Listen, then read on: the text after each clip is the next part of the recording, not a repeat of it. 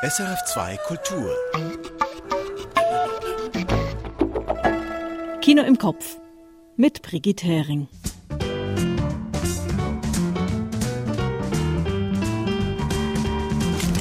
Zwei neue Schweizer Spielfilme gibt's heute und einen nicht ganz neuen, aber immer noch sehenswerten französischen Film. El Agua ist ein spanisch-schweizerischer Spielfilm. Michael Sennhauser hat ihn gesehen. Georges Wirsch spricht über den Schweizer Doc-Film Röbi geht. Und bei Delikatessen wird nächste Woche im Fernsehen der französische Film Portrait de la jeune fille en feu gezeigt. Und weil wir finden, dass das in der Tat eine besonders feine Delikatesse ist, wiederholen wir einen Beitrag dazu aus dem Jahr 2019. Dazu gibt's wie immer die Kurztipps und eine rätselhafte Tonspur aus der Kinogeschichte.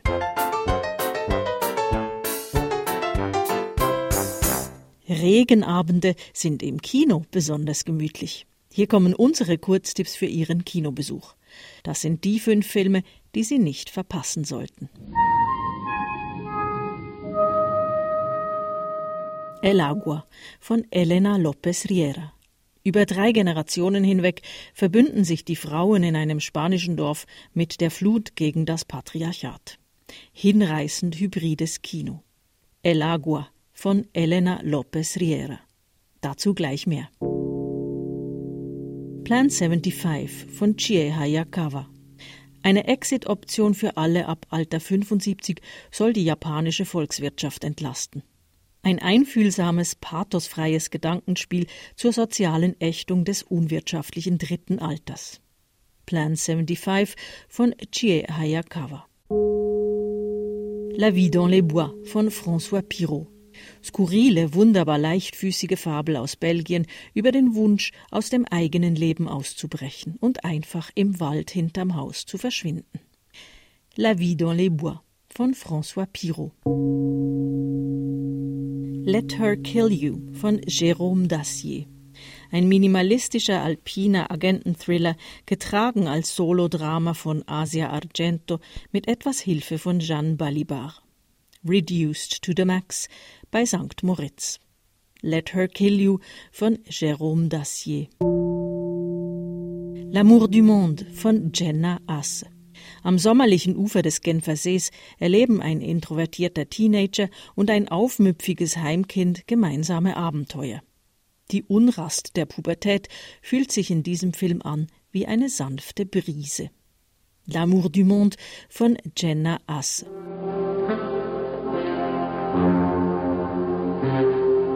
Für die Tonspur hören wir mal wieder etwas weiter zurück ins letzte Jahrtausend. All right, folks. Showtime. Aus welchem Film stammt der folgende Ausschnitt? ¿Dónde mierda estoy?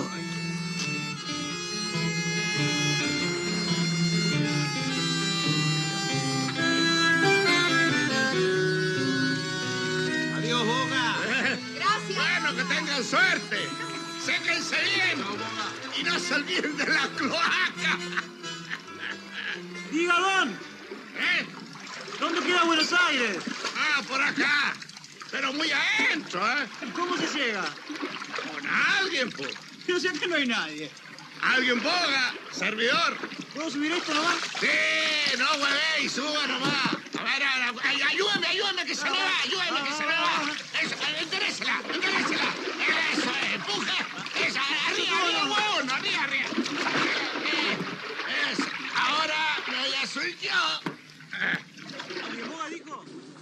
Nicht ganz einfach, weil es keinen direkten Verweis auf den gesuchten Film gibt heute. Aber eine ganz lose thematische Verbindung mit einem der besprochenen Filme. Die Auflösung folgt ganz am Schluss. Diagnose Lungenkrebs. Noch zu leben weniger als ein Jahr. Röbi geht. So heißt ein neuer Schweizer Kinodokumentarfilm.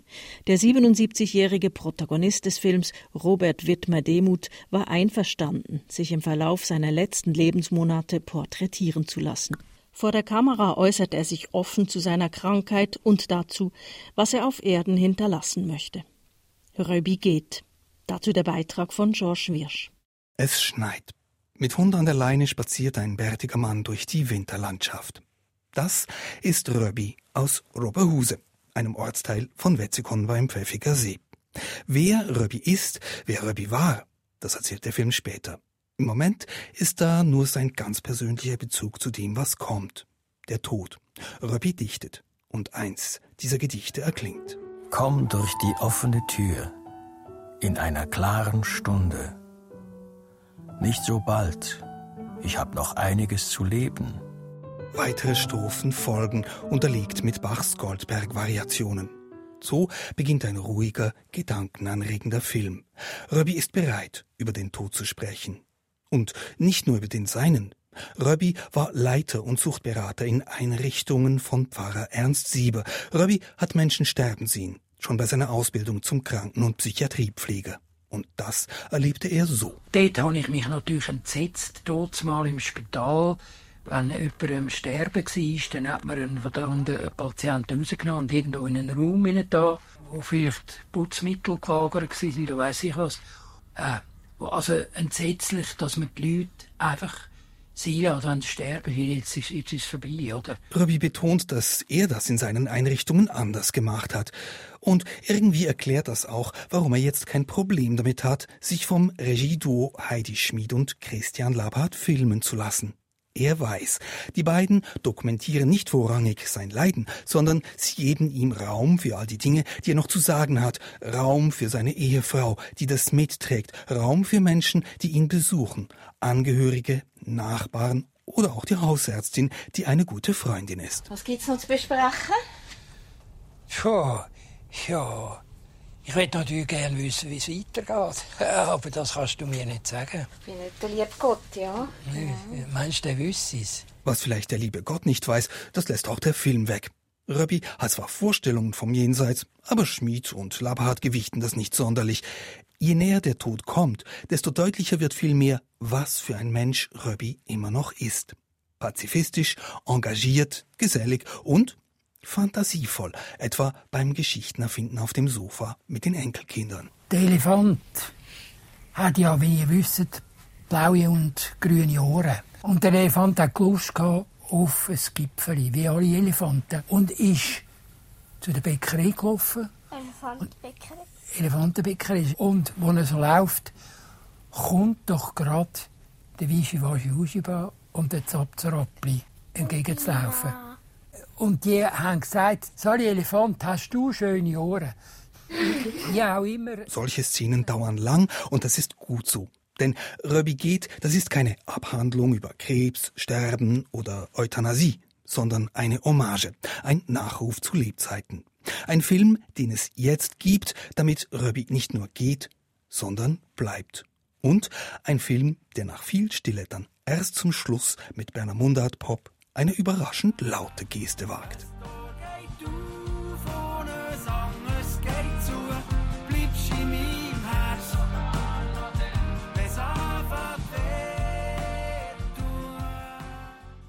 Ein Beitrag von Josh Wirsch zum Schweizer Dokumentarfilm Röbi geht. Jetzt im Kino. Zusätzlich zum Film ist auch ein Gedichtband erschienen. Röbi geht ist eine Koproduktion von SRF. Ein magisch-realistischer Film ist der in der Westschweiz lebenden Spanierin Elena López Riera gelungen. Sie mischt dokumentarische Elemente aus ihrer Heimat mit Folklore, mit klar feministischer Perspektive. El Agua, das Wasser, ist eine dramatische Liebesgeschichte über drei Generationen von Frauen hinweg. Und hinreißendes Kino, meint Michael Sennhauser. Meine Oma hat erzählt, als Mädchen hätten sie hier gebadet, sagt eine der jungen Frauen, die am Ufer des schlammigen Flusses beieinander sitzen. Cuando mi abuela me dice que se bañaban aquí en el río, yo flipo la Yo no me baño aquí ni aunque me paguen 100 euros. Si este río está maldito. Ich würde hier nie baden, sagt eine andere. Dieser Fluss ist verflucht. Und schon sind wir mittendrin in El Agua. Seit Generationen kommt es in dieser Gegend in Spanien immer wieder zu Flutkatastrophen, und seit Generationen geben vor allem die Männer die Schuld daran den Frauen. Der Fluss verliebe sich immer wieder in eine Frau und steige dann über die Ufer, um sie zu holen. Diese Geschichte trage sie seit ihrer Kindheit mit sich, sagt Elena López Riera. erzählt habe sie ihre Großmutter. C'est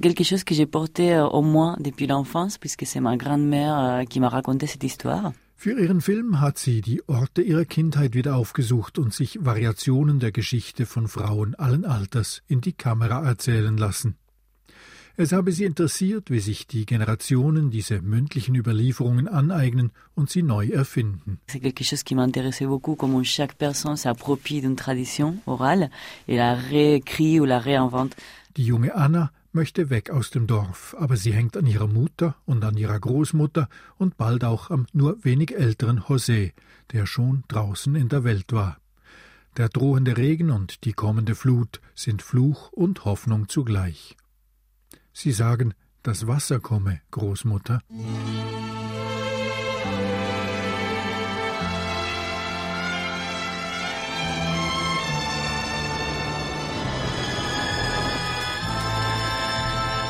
Que viene el agua, abuela.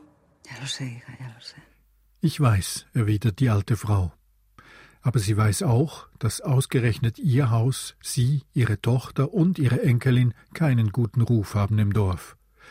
Wer dieses Haus betritt, kommt verbrannt wieder heraus, warnt Josés Vater seinen Sohn. Dort findest du keine gute Frau. Dabei habe sie genau das besonders interessiert, sagt Elena López Riera.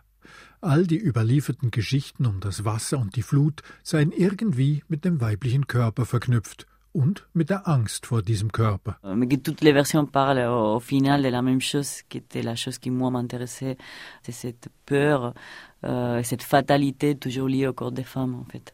Und so hat sie diese hybride Form des Erzählens für ihren Film gefunden, die mehr oder weniger dokumentarischen Momente rund um die Erzählungen und die realen historischen Gegebenheiten.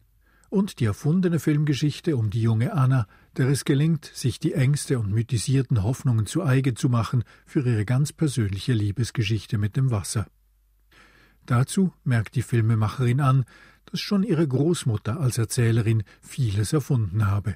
Vielleicht mache sie darum heute Filme. Faut dire aussi que ma grand-mère inventait beaucoup de choses. Et c'est peut-être grâce à elle que j'ai fait des films en fait. Espera un poco, un poquito más para llevarte mi feliz. Michael Sennhauser. El Agua von Elena López Riera läuft jetzt im Kino. Die SAG ist eine Co-Produzentin des Films. Nicht neu im Kino, aber nächste Woche im Schweizer Fernsehen in der Reihe Delikatessen zu sehen, ist der französische Spielfilm Portrait de la jeune fille en feu. Eine junge Malerin wird 1770 beauftragt, eine andere junge Frau zu porträtieren. Der Film erzählt von Frauenliebe, Emanzipation und dem Durchbrechen künstlerischer Konventionen im 18. Jahrhundert. In der Tat eine Filmdelikatesse. Und darum wiederholen wir hier den Beitrag aus dem Jahr 2019, als ich zum Kinostart mit der Regisseurin Céline Sciamma über ihren Film gesprochen habe.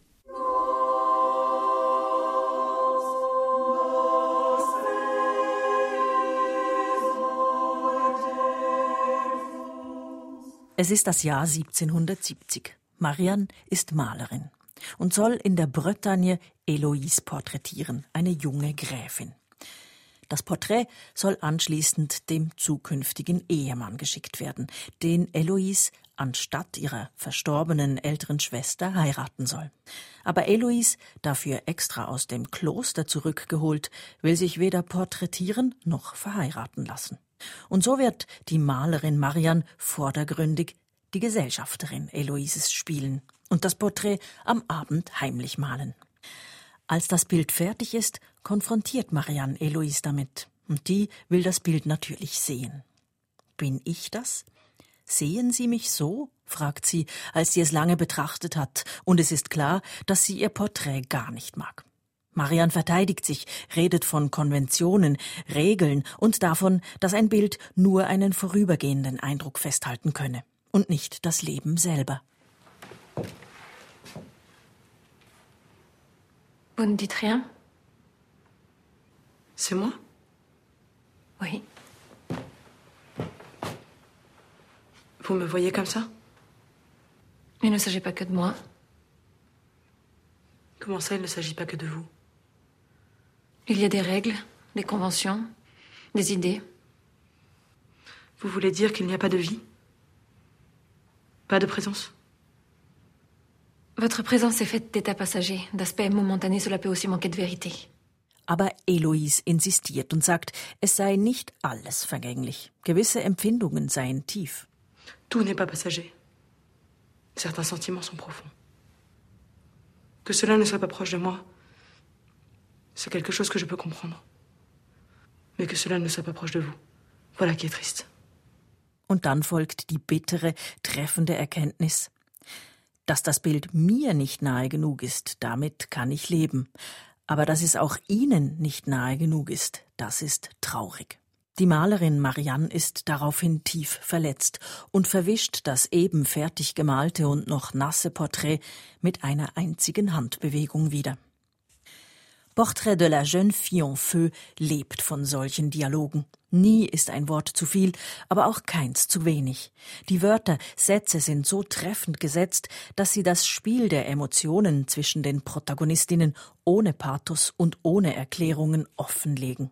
Dieses Spiel von Noémie Merlon als Marianne und Adèle Haenel als Eloise ist zugleich zurückhaltend, wie es einer Dame aus dem 18. Jahrhundert entspricht, und von einer unglaublichen Intensität, die auch noch im Kinosaal spürbar ist.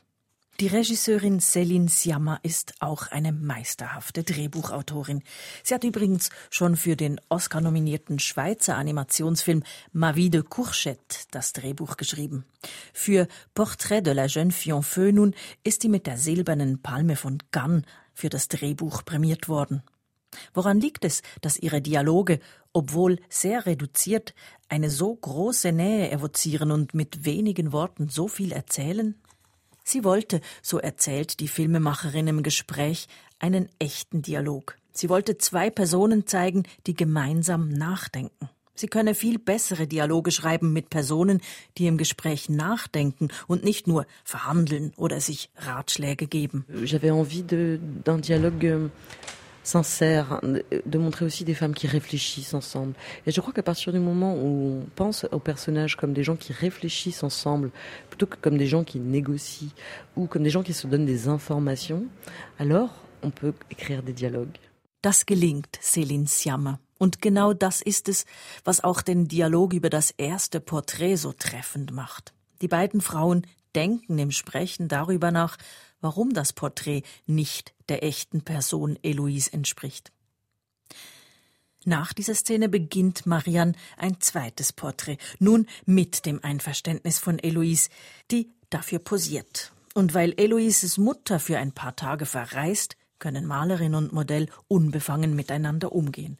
Sie nähern sich an und verlieben sich ineinander. Céline Sciamma hat bis jetzt Filme über junge Mädchen gedreht, Coming-of-Age-Geschichten wie Tomboy, über Mädchen, die dabei sind, ihre Identität erst zu entwickeln. Portrait de la jeune fille en feu nun ist ein Historienfilm und es sind erwachsene Frauen im Zentrum. Die Filmemacherin hat dafür zum ersten Mal mit ausgebildeten Schauspielerinnen gearbeitet, erzählt sie, weil sie unbedingt mit Adèle Haenel, die Eloise spielt, zusammenarbeiten wollte, hat sie diesen Film extra für sie geschrieben. J'allais travailler avec des actrices professionnelles pour la première fois, euh, avec l'ambition de retrouver Adèle Haenel. Et puis l'envie de raconter une histoire d'amour au centre du film, euh, l'histoire d'un amour vécu, d'un amour adulte.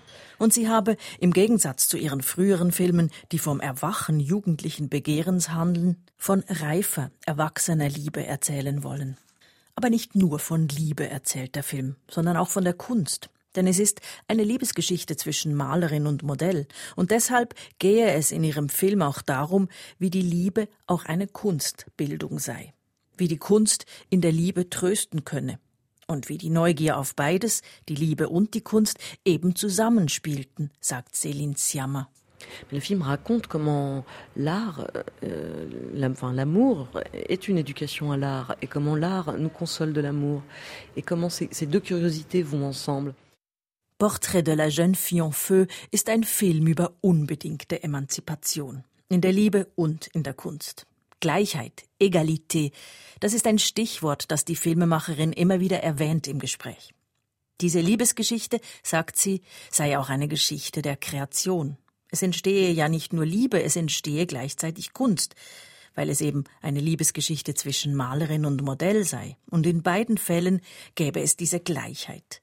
In der Liebe, weil beide dem gleichen Geschlecht angehören, Frauen sind, und weil es keine intellektuelle Dominanz gäbe. Le dialogue amoureux et, le dialogue de création aussi d'ailleurs, parce que c'est les deux qui se mêlent, puisque c'est une histoire d'amour entre un peintre et, un modèle. Euh, dans les deux cas, il y a l'égalité. C'est-à-dire qu'il n'y a pas de domination de genre, effectivement, puisque ce sont deux femmes. Là-dessus, on n'a pas non plus créé de domination intellectuelle et euh, on ne joue pas de la hiérarchie de classe. Au contraire, on joue même de la question de la sororité entre ces deux femmes et ces trois femmes, même avec la servante qui elle-même euh, se retrouve à égalité avec elle à un certain moment donné dans le film.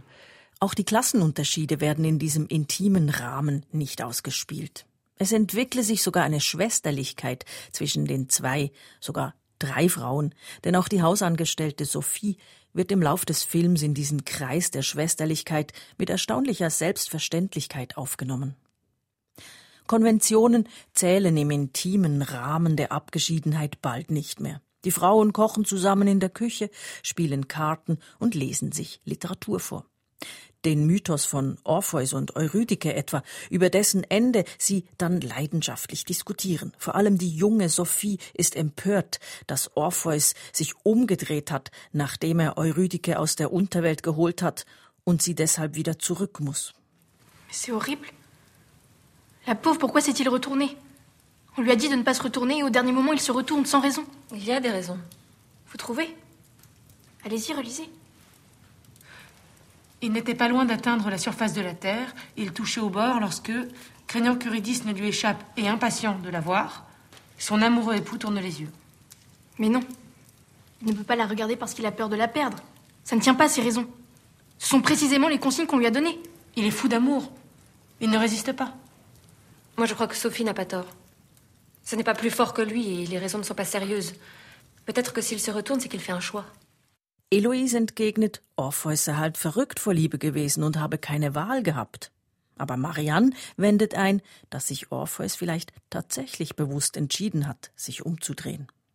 Diese Orpheus-Diskussion zwischen den Frauen ist exemplarisch dafür, wie der Film über die Liebe und die Kunst, hier die Literatur, nachdenkt und die beiden Themen immer wieder verknüpft und wie die drei Frauen, so unterschiedlich sie sind in Stand, Bildung und Herkunft, so selbstverständlich miteinander umgehen.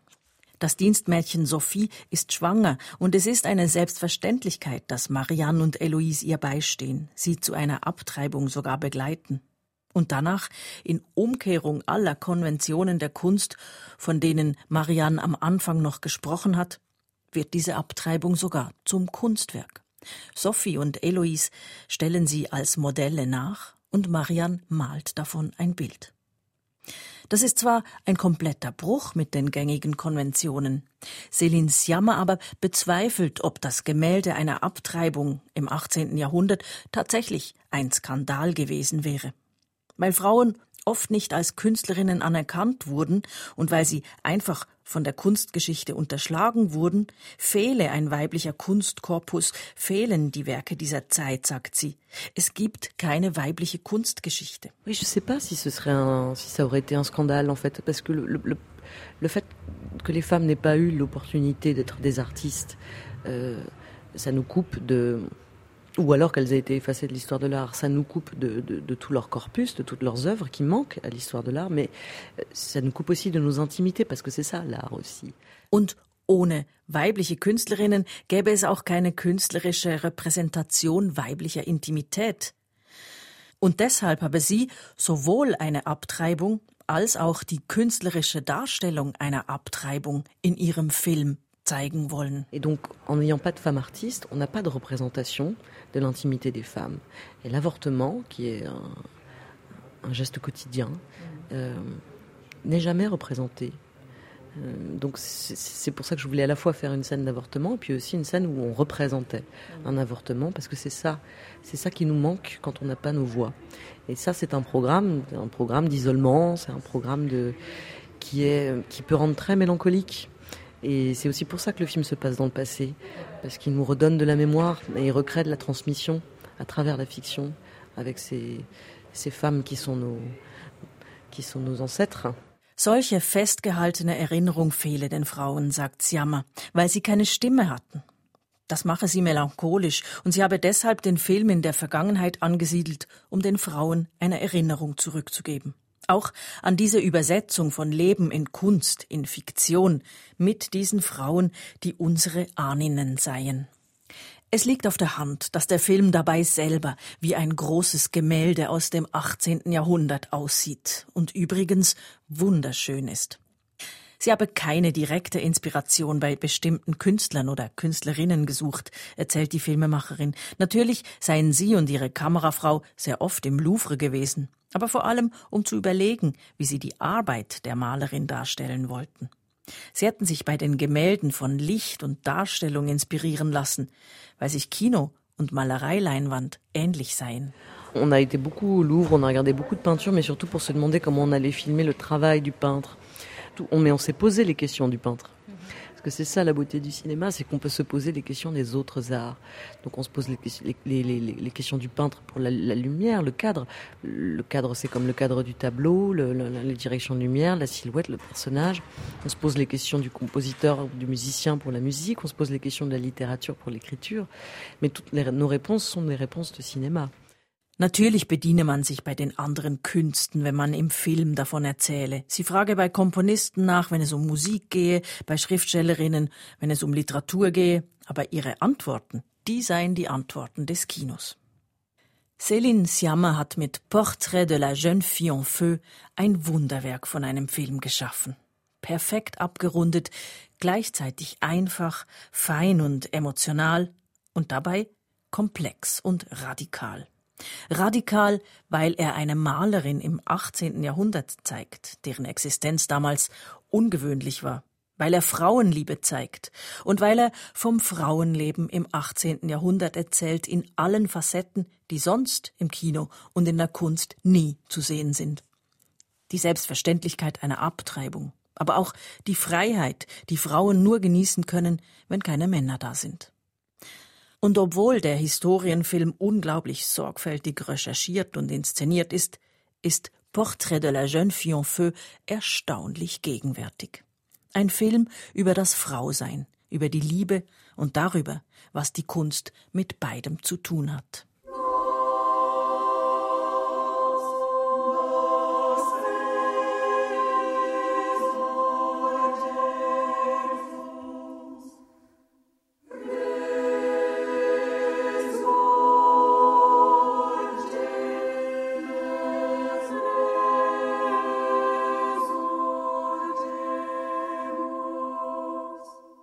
Der französische Spielfilm Portrait de la jeune fille en feu läuft am nächsten Donnerstag an Auffahrt im Fernsehen auf SRF 1 um 23.45 Uhr.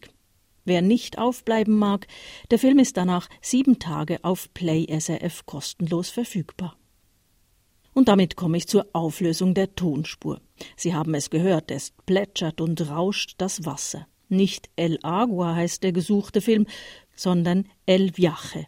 Er ist vom Argentinier Fernando Solanas aus dem Jahr 1992. Im Film durchreist der 17-jährige Martin Nunca mit dem Velo fast ganz Südamerika von Süden nach Norden. Ziemlich genau in der Mitte des Films kann Martin nicht weiter radeln. Buenos Aires und das ganze Umland stehen unter Wasser. Martin muss sein Velo auf das Boot eines dauerplappernden Fährmanns laden, um weiterzukommen. Wie El Agua ist auch El Viaje dem magischen Realismus zuzuordnen, mit einem großzügigen Schuss Surrealem dazu. Und auch wie in El Agua ist in El Viaje das Wasser symbolisch aufgeladen. Hier ist es die Kloake oder der Sumpf, in dem sich die argentinische Politik damals befand. ¿Dónde mierda estoy?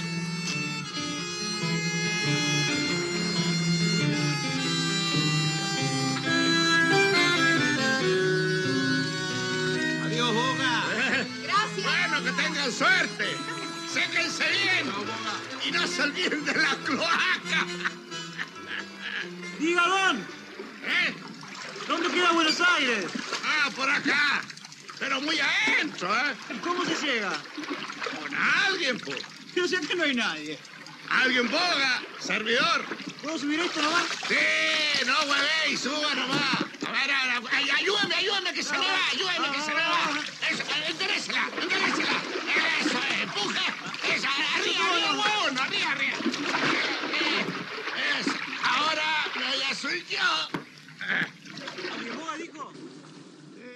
Hoffen wir, dass Sie trotz anhaltendem Regen nicht auch mit dem Boot ins Kino fahren müssen.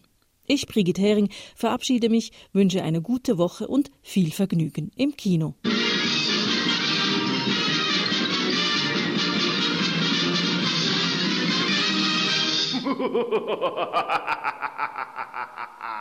Erfahren Sie mehr über unsere Sendungen auf unserer Homepage srf.ch.